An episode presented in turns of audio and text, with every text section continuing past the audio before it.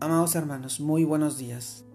Reciban este caluroso saludo en nombre de nuestro amado Señor Jesucristo y permítanme compartirles la reflexión de hoy día, el cual se titula La clave, la clave para llevar fruto parte 2, el cual nos lleva al libro de Juan, capítulo 15, verso del 7 al 8, el cual nos dice, Si permanecéis en mí y mis palabras permanecen en vosotros, Pedid todo lo que queréis, y os será hecho.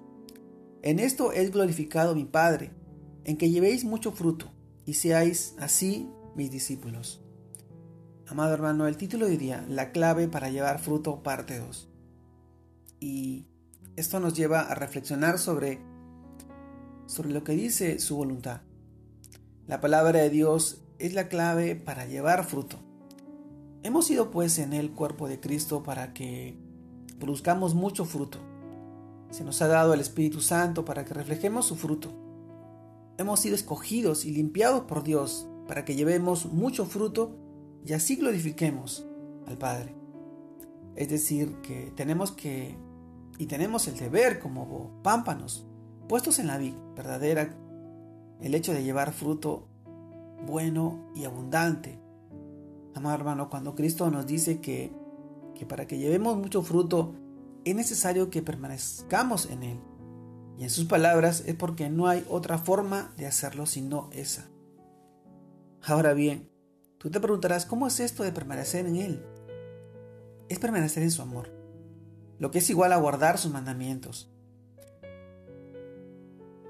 Así, así que obedecer sus mandamientos es permanecer en su amor cuando cuando obedezcamos sus mandamientos no le hacemos mal al prójimo y no ofendemos a Dios cuando obedecemos también sus mandamientos. Permanecemos en su palabra. Amado hermano, su palabra es nuestra verdad. Y a la vez la verdad es Cristo. Y todo aquel que conoce la verdad es libre. Libre de la esclavitud del pecado. En resumidas palabras, podemos decir que nosotros, al obedecer la palabra de Dios, estamos permaneciendo en su amor y en su verdad que es Cristo mismo, lo que nos hace libres del pecado y limpios para producir mucho fruto. Entonces, amado hermano, no podemos pretender llevar fruto para Dios si como pámpanos no permanecemos en la vida. Así que decidamos mejor deleitarnos en su palabra para permanecer en su amor. Sigamos el ejemplo de Cristo que guardó los mandamientos de su Padre y siempre permaneció en su amor.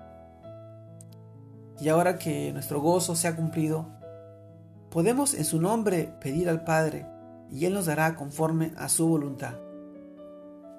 Su palabra es bálsamo a nuestras angustias. Su palabra es lo que nos lleva a poder entender y comprender lo que Él desea para nuestras vidas. Él vino a darnos vida y vida en abundancia. Él nos, nos sana, nos restaura él sigue obrando en nuestras vidas. Pero solamente, solamente lo puedes permitir lo puedes percibir cuando tú te acercas a su palabra. Cuando tú te acercas y te sometes a su voluntad, sabiendo que Él obrará. Con esa fe y con esa convicción que Él tiene para ti, para tu vida y tu familia.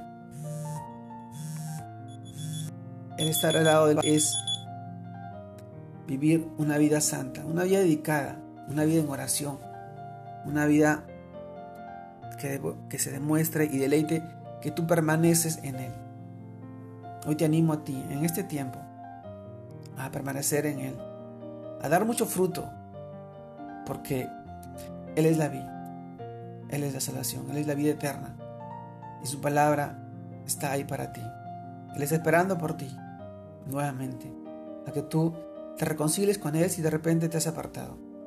Son tiempos difíciles en la cual hoy necesitamos más que nunca estar en su presencia, cuidándonos y protegiéndonos como, solo, como solamente Él lo puede hacer.